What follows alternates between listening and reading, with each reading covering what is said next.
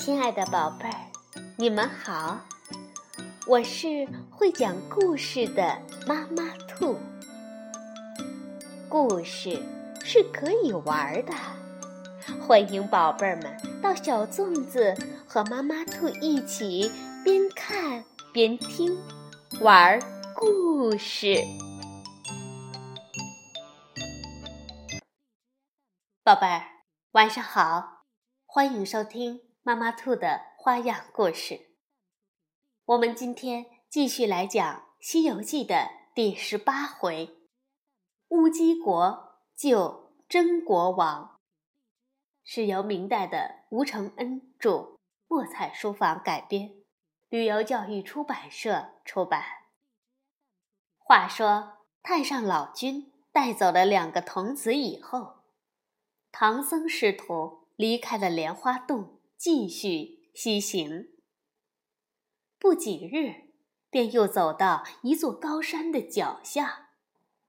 待走上山来，只见红日西沉，天色将晚。这前不着村，后不着店，唐僧师徒正愁找不到宿处。忽见前方的山凹里露出一角飞檐，忙赶了过去。见是一座寺院，门额上还题写着“赤界宝林寺”。唐僧怕徒弟面貌丑陋吓着僧人，便让他们等在门外，独自一人进了山门。那寺中方丈十分势利，看唐僧一身朴素，认为无油水可捞，便不容投宿。唐僧百般请求，那方丈才容许他们在前廊下蹲上一夜。唐僧无奈地走出了寺外，说明缘由，激怒了悟空。悟空大声叫喝着闯进了寺门。他本想一阵乱棒打烂几个光头，又怕唐僧怪他行凶，就干脆一棒。把方丈门外的石狮子砸了个粉碎。这么一闹，可把方丈吓掉了魂儿，忙命手下人去撞钟，将寺内僧人齐集，列队出营。那方丈叩下头来说：“呃，唐长老，请进寺里坐。”八戒撅嘴说。哼，师傅问时，满面无可奈何。怎么师兄一去，他们便磕头来接。唐僧说：“阿弥陀佛。常言道，鬼怕恶人呐。”只说寺里的那些僧众们。簇拥着唐僧师徒四人走进了寺内，那方丈请他们师徒坐下，再次行礼。唐僧感到过意不去，连连让寺内的僧众不要多礼。不多时，寺内又安排好斋饭，高掌明灯，请唐僧师徒过去用斋。随后，方丈又命人去照顾马匹，又安排客房。请唐僧师徒安歇。直到唐僧四人进了禅堂，方丈与寺内众僧还整齐地守在堂前。唐僧再三劝慰，他们才敢散去睡觉了。唐僧见屋外月色如霜，便步出禅堂，四处赏玩了一番，回到屋里。又让徒弟们先睡一下，他则亮灯读经。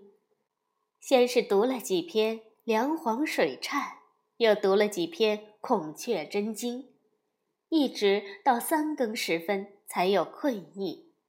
他收起了经书，正想上榻入眠，忽听门外一阵风响，将那盏油灯刮得忽明忽暗。唐僧。看着那灯，竟迷糊的伏案睡去。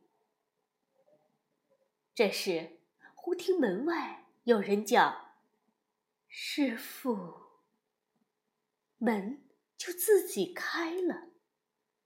唐僧抬头一看，眼见门外站着一个人，浑身湿淋淋的，眼中尚自垂泪，连声唤唐僧“师傅”。唐僧有些惊慌，便强打心神，欠身呵斥道：“你是何方妖魅，深夜至此？你快快离去吧，莫惊动。”我那徒弟，不然他定把你碎尸万段。那人却说道：“请长老仔细看，我并非是妖邪，而是去死的国王。”唐僧细看之下，大惊失色。那人果真头戴王冠，身着王袍，腰束玉带，手持白玉圭。唐僧连忙躬身行礼，问道：“呃，不知是哪一国的陛下？”那国王回答说：“离此。”四十里，便是我的家乡。国号乌鸡国。只在五年前，天降大旱，滴雨不下，国内寸草不生，颗粒无收，致使百姓。饿死无数，寡人与万民同甘苦，日夜沐浴斋戒，焚香祈祷，老天却仍不肯降雨，何苦竟干？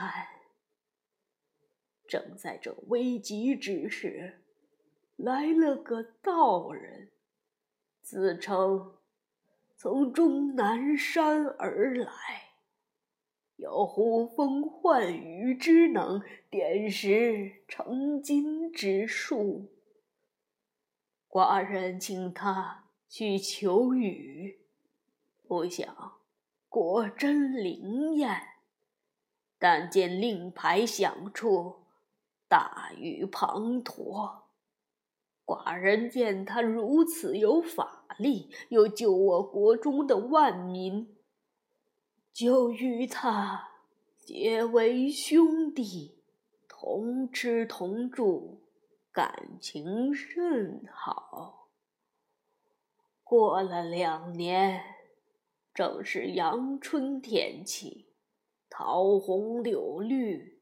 寡人与那道人携手同游御花园，来到花园角落的八角琉璃井边时，他竟把寡人推入井内，又盖上石板，在井上种了一株芭蕉。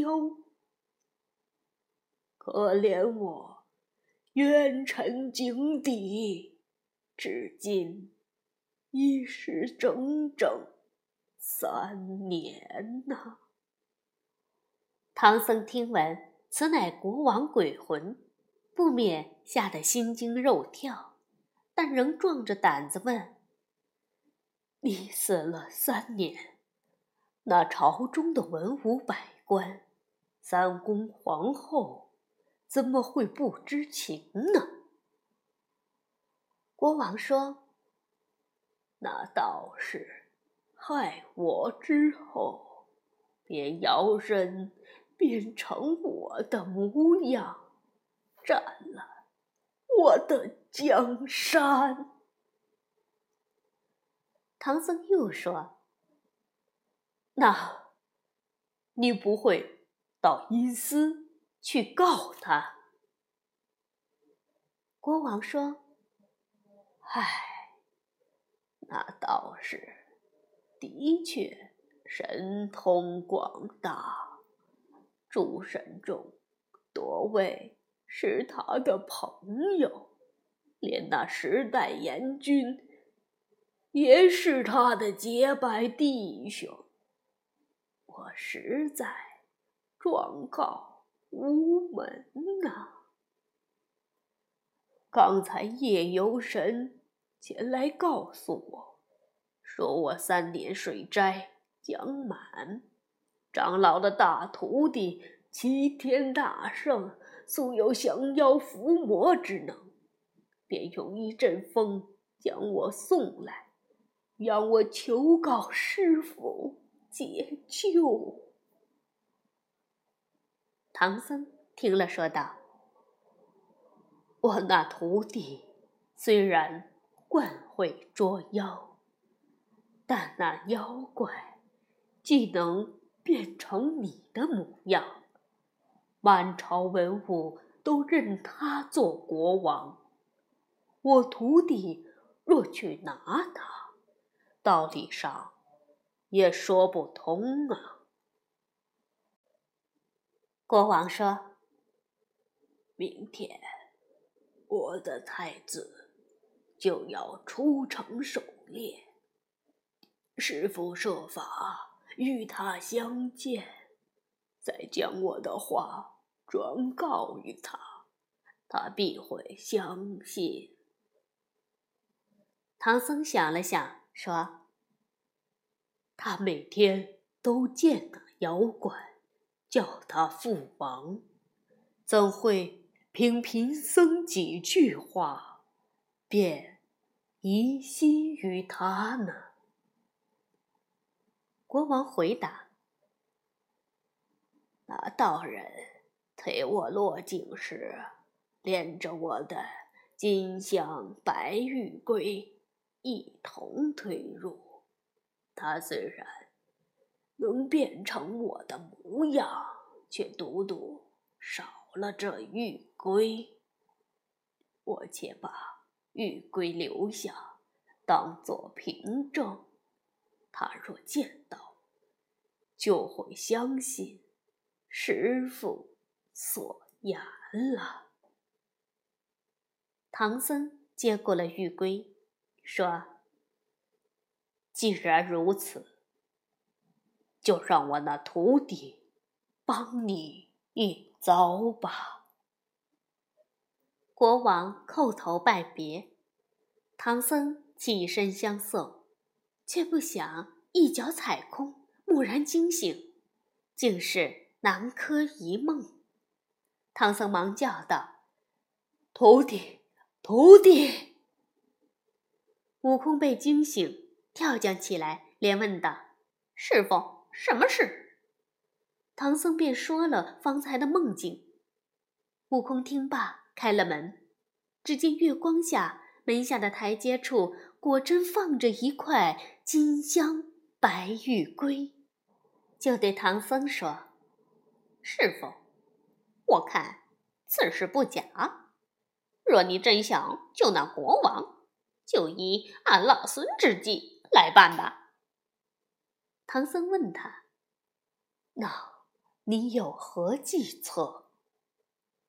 悟空拔根毫毛，吹气变个红金七侠，说道：“明天一早，你且捧着这匣儿，在这里等着，待俺老孙先去那城中看看，是否真有妖邪，然后再把太子引来。那个时候。”我会变成个二寸长的小和尚，藏在匣儿里。待太子来到，你不必睬他，想他必会寻你麻烦。你便说你有三件宝物，第一件是锦兰袈裟，第二件便是我，第三件才是那玉龟。然后我再把你梦中的话告诉他。若他问起，师傅。就叫我李地货吧。等一切安排停当，东方已渐渐发白。悟空打个呼哨，便一个筋斗翻到了空中，看那城池，果然妖雾弥漫。正慨叹间，只听炮声齐鸣，东门开处冲出几千人马来。一马当先的是位少年将军，头顶盔身冠甲，坐下是黄骠马，腰挎弓箭叮当，眼见定是太子，悟空便暗落云头，变作一只白兔，在太子马前乱窜。太子一箭射去。悟空眼疾手快，接住了箭，再如同中箭一般向前奔去。不多时，便将太子引到了宝林寺前。悟空将剑插在门槛上，现出真身，来到唐僧面前，告知太子已来，然后自己则变成两寸高矮的小人儿，藏进了匣子里。太子。一马追至山门前，却不见了白兔，只见一支箭插在门槛之上，大呼：“怪哉！”于是拔了剑，闯进寺门。尾随的几千将士连忙赶上前来，簇拥着太子。众人耀武扬威地来到正殿，直慌得方丈遂众僧叩头不迭。众人间只有唐僧端坐不动，八戒与沙僧则势立两旁。太子见了，大怒，说道：“这和尚好生无礼，见我竟然不拜，快快给我拿下！”众将士听令，一拥而上，却苦于八戒、沙僧的法术保护，近身不得。太子奇道：“嗯，你是哪里来的和尚，竟会这般妖法？”唐僧说：“贫僧是从东土大唐来，去往西天取经的和尚，并不会什么法术。”太子一听。从东土而来，便感兴趣的问道：“既从中原来，那你们中原可有什么宝贝？”唐僧说：“贫僧身上穿的袈裟就是宝。”太子撇撇嘴说：“胡说！这袈裟算什么宝贝？”